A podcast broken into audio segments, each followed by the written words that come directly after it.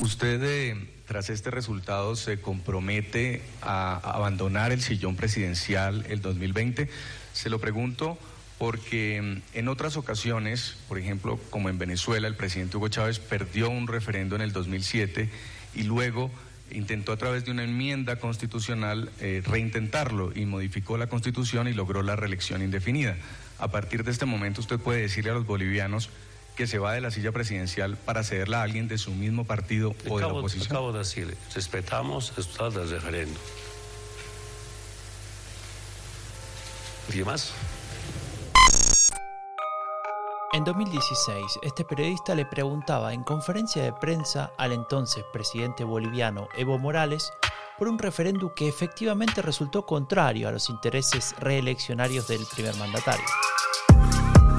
Sin embargo, tiempo después, el Tribunal Constitucional autorizaría su postulación y de hecho ganaría la presidencia una vez más. Se trata de un caso que despierta interrogantes. ¿Acaso la democracia directa es un mecanismo para incluir más a la ciudadanía? ¿O ha servido solo a los fines del gobierno de turno en tanto mecanismo legitimador? ¿Es un instrumento generador de polarización? O yendo aún más allá, tenemos que considerarla como a una enemiga de la democracia representativa de los partidos. ¿Acaso es posible imaginar su coexistencia o incluso una mutua potenciación? Todo esto lo ponemos hoy bajo la lupa.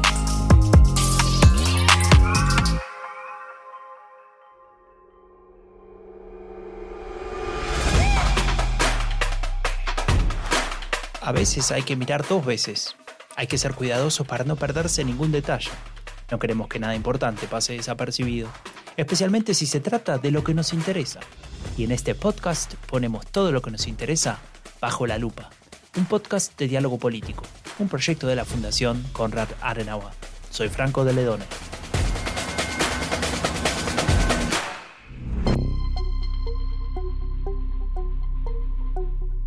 La vasta panorámica del sistema político, la democracia directa emerge como un instrumento clave para reflejar la voluntad y la voz de los ciudadanos en las decisiones públicas un mecanismo participativo que despierta debate y suscita cuestionamientos sobre su impacto en la democracia. Observando su aplicación en América Latina, podemos explorar sus ventajas, desventajas y peligros inherentes. Pero vayamos por partes. ¿Qué es la democracia directa?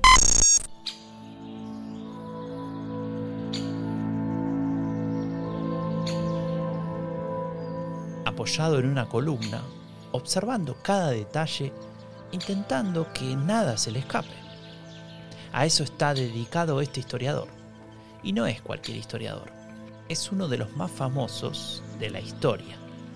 Valga la redundancia. Se llama Heródoto. Y entre sus muchos escritos sobre la antigua Grecia, hay uno que hoy nos podría interesar. Su crónica sobre la democracia directa ateniense. Pero no, no, no te preocupes, no vamos a ir tan lejos. Pese a que solemos relacionar ese ideal de democracia directa con aquel tiempo. Te propongo quedarnos en la actualidad para lograr una definición más operativa que nos ayude a entender lo que sucede hoy. En primer lugar, partamos de una base ya conocida. Se trata de una forma de democracia en la que ciudadanos deciden sin representantes de por medio. Esa toma de decisiones políticas sin intermediación se manifiesta en diversas formas, como referendos, iniciativas ciudadanas y consultas populares. En resumen, son mecanismos que trascienden los límites de la representación política tradicional y permiten a los ciudadanos influir directamente en las políticas que los afectan. Esta definición nos aclara muchas cosas, pero a la vez deja planteada una suerte de dicotomía, en principio inconciliable democracia directa versus democracia representativa. ¿Acaso son incompatibles? ¿Se pueden dañar mutuamente?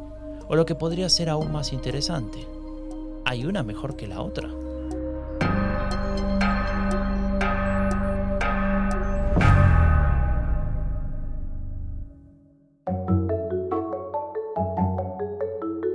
Los estudios de Alicia Licidini investigadora de la Universidad Nacional de San Martín de Argentina, son material de referencia en esta cuestión.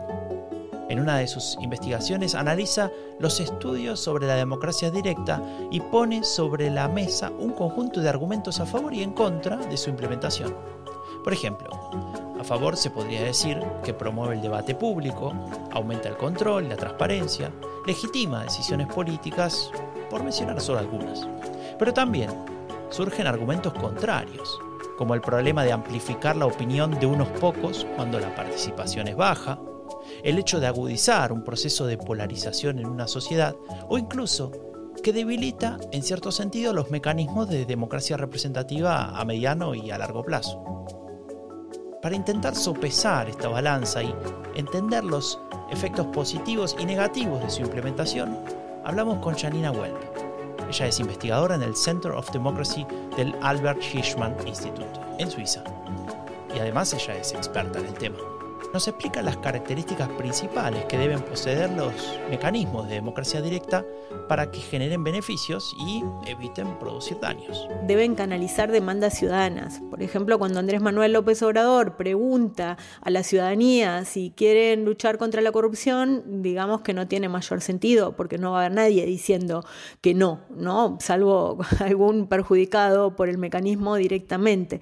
Por lo tanto, debe haber un tema sobre el cual haya posiciones a favor y en contra que sean admitidas y válidas en el sistema político. Canalizar demandas que puedan eh, como digo, ser sometidas a discusión con dos alternativas o más.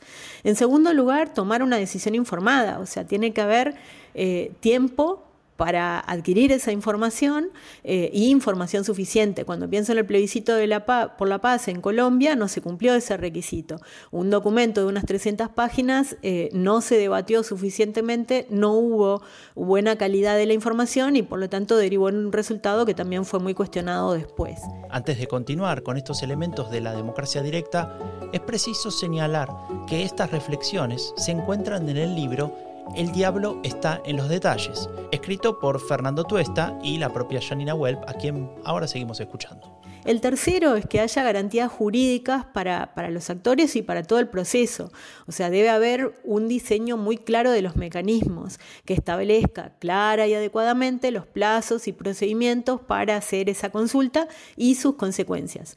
En cuarto lugar, los resultados se deben implementar. Pienso, por ejemplo, en el referéndum de Bolivia en 2016, en el que se votó que no a la reelección y, sin embargo, posteriormente eh, se procedió de todas maneras.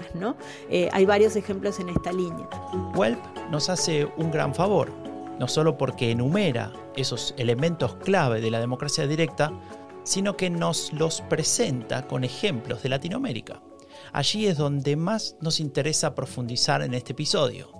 Pero falta un elemento, un último elemento, uno que es clave. Y finalmente deben ser para complementar la democracia representativa, o sea, para, para, resolver problemas o déficits que tengan y por lo tanto en este sentido hay bastante acuerdo en que eh, son más productivos los mecanismos que se pueden activar por parte de la ciudadanía en el sentido de que pueden abrir la agenda a cuestiones que los congresos no estén eh, tomando y o funcionar como un ejercicio de control cuando por ejemplo se, se aprueban leyes que no cuentan con el apoyo más y por lo tanto se abre una instancia más de eh, decisión, deliberación y voto, como ocurrió en Uruguay con eh, la ley que aprobó la calle Pou después de, eh, en el contexto de la pandemia, que finalmente derivó en, una, en un apoyo a esa reforma que había promovido la calle Pou, pero en el ejercicio se consiguió una mayor legitimidad. Aquí es donde se empieza a responder al interrogante que hemos planteado hace unos minutos.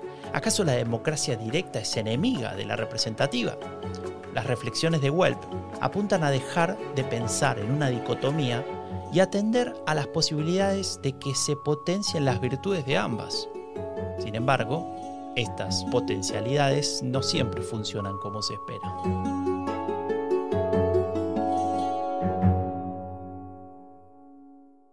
Ahorita están asustados y entonces no saben qué hacer con esa ley.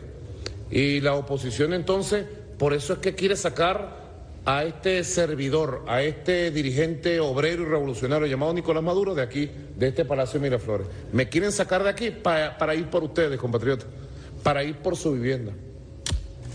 Aquí no me saca nadie, caballero. como usted no lo sacan de su vivienda. Así de sencillo lo digo, tranquilito, tranquilito.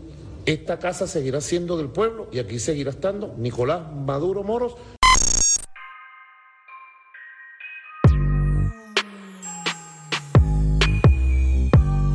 Año 2016. El presidente de Venezuela, Nicolás Maduro, se refería al proyecto de referéndum revocatorio. Su puesto estaba en peligro. Tal como esgrime en ese audio, no iba a permitir que el poder político cambie de manos. De hecho, por diferentes circunstancias, ese referéndum nunca llegaría a realizarse. Pese a que históricamente el gobierno bolivariano había empleado ese mecanismo para legitimarse. El chavismo apeló a los referendos en la medida que podía controlarlos, pero solo cuando lo activaba él. El chavismo nunca ha admitido el uso de los referendos como eh, arma legítima, como opción legítima de la población opositora. Más bien al contrario, cada vez que la oposición ha tratado de activar un referéndum o le ha dado largas, como fue en el año 2004, que es un evento muy traumático en la oposición venezolana, al punto que algunos todavía creen hoy que fue un fraude electoral, o eh, le ha dado tantos peros que los ha anulado por completo, eh, si no es que ha ignorado sus resultados. pero de resto, los referéndums que en efecto han tenido lugar y los que ha aceptado el Estado son aquellos que ha ganado. Escuchaste a Guillermo Tel Aveledo Col, profesor en estudios políticos de la Universidad Metropolitana de Caracas. Él nos ayudará a comprender mejor el uso que se le puede dar a estos mecanismos para fortalecer el poder político de un gobierno en particular. Hace un cuarto de siglo, cuando comenzó la Revolución Bolivariana, comenzó bajo el impulso y bajo la bandera de la idea de la democracia participativa. De hecho, no solo lo dice así el texto constitucional, del año 1999, sino que en el propio proceso de ascenso de Hugo Chávez al poder, ya que no se podía decir que no había democracia en Venezuela, se decía que era una democracia corrupta, que era una democracia imperfecta, que era una democracia que tenía toda una serie de críticas a los partidos que la dominaban y hacía el carácter de representativa. Y se quería trascender eso y por eso se promovió, en muchos sectores promovieron la idea de una democracia participativa. Y hacia allí ahondaron esto. El propio proceso constituyente en 1999 fue iniciado a través de unos referendos que, claro, venían de la pulsión de las constituyentes y los referendos constitucionales de Latinoamérica en los años 80 y 90, en esa ola de democratización, pero también con su propio enfoque, un enfoque antipartido. Esto que remarca el académico venezolano es un indicador del efecto nocivo para la democracia o más concretamente para sus instituciones más relevantes, los partidos políticos. Sin embargo, tenemos que establecer una diferenciación importante. Ese aspecto antipartido no es un elemento natural de estos mecanismos de participación directa, sino más bien un uso de la misma, una forma de implementarla por parte de un actor político concreto. Pero Sigamos escuchando a Tela Veledo sobre el caso venezolano. La Constitución del 99 se planteó también la anulación de los partidos como, como entidades, en la idea de que no había realmente partidos reconocidos en la Constitución y aunque hay libertad de asociación política y demás, la idea era que el ciudadano participara directamente. Y empezaron a pulular un montón de mecanismos asamblearios y demás. Esto tuvo dos efectos inmediatos. Uno, el crecimiento de cuadros de base desde el oficialismo, en diversas manifestaciones, los círculos bolivarianos, los comités de base, eh, este, batallones revolucionarios de base o barrebases, como diría Chávez en una metáfora beisbolística, eh, pero también en la sociedad opositora, la sociedad civil opositora, muy debilitados los partidos, bueno, a través de primero las juntas parroquiales, que ya era una figura que existía, pero así las asambleas de vecinos, las asambleas de ciudadanos que estaban garantizadas en, las leyes y que se promovían sin mayor orden ni concierto.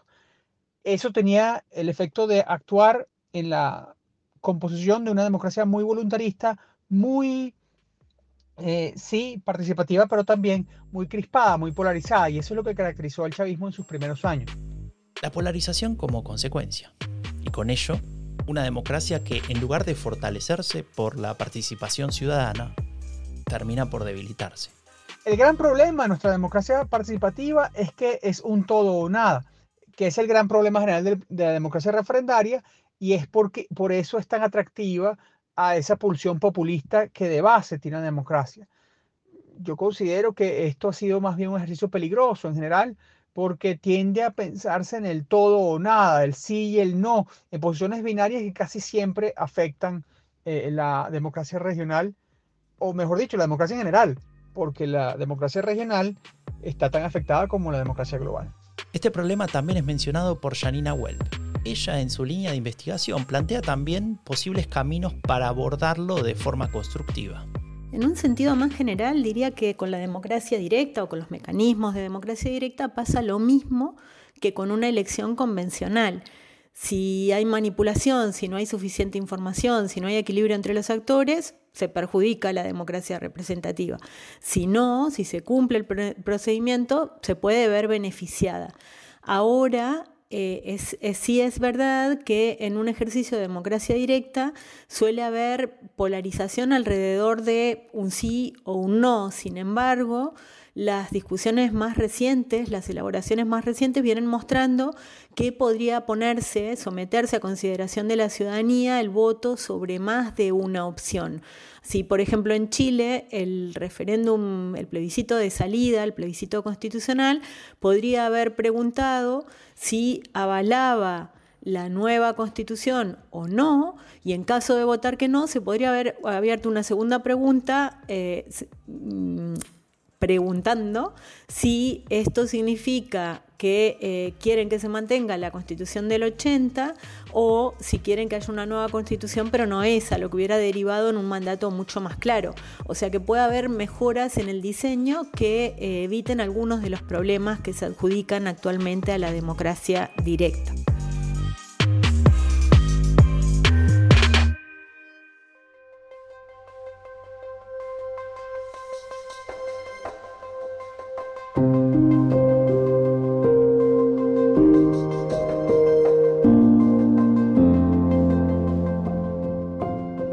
Directa desempeña un papel vital en la participación ciudadana y la toma de decisiones políticas en América Latina.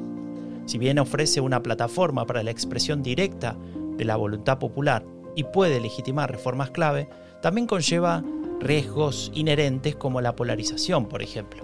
La manera en que estos mecanismos se implementen y se integren en los sistemas políticos es fundamental para salvaguardar los principios democráticos y garantizar que la voz de todos los ciudadanos sea escuchada y respetada.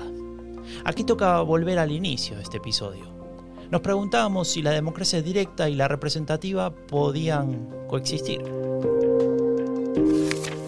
La democracia directa no puede ser el problema, ni participacionismo improductivo, ni partidocracia.